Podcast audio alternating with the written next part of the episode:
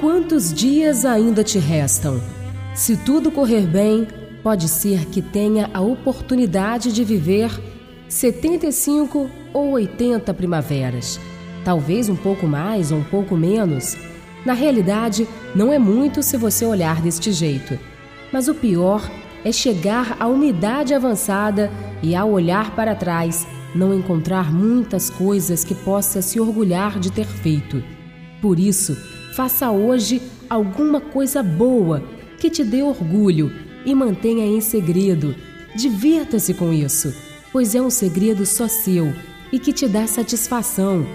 Aproveite a oportunidade concedida de viver mais esse dia e torne-o especial pelos seus atos.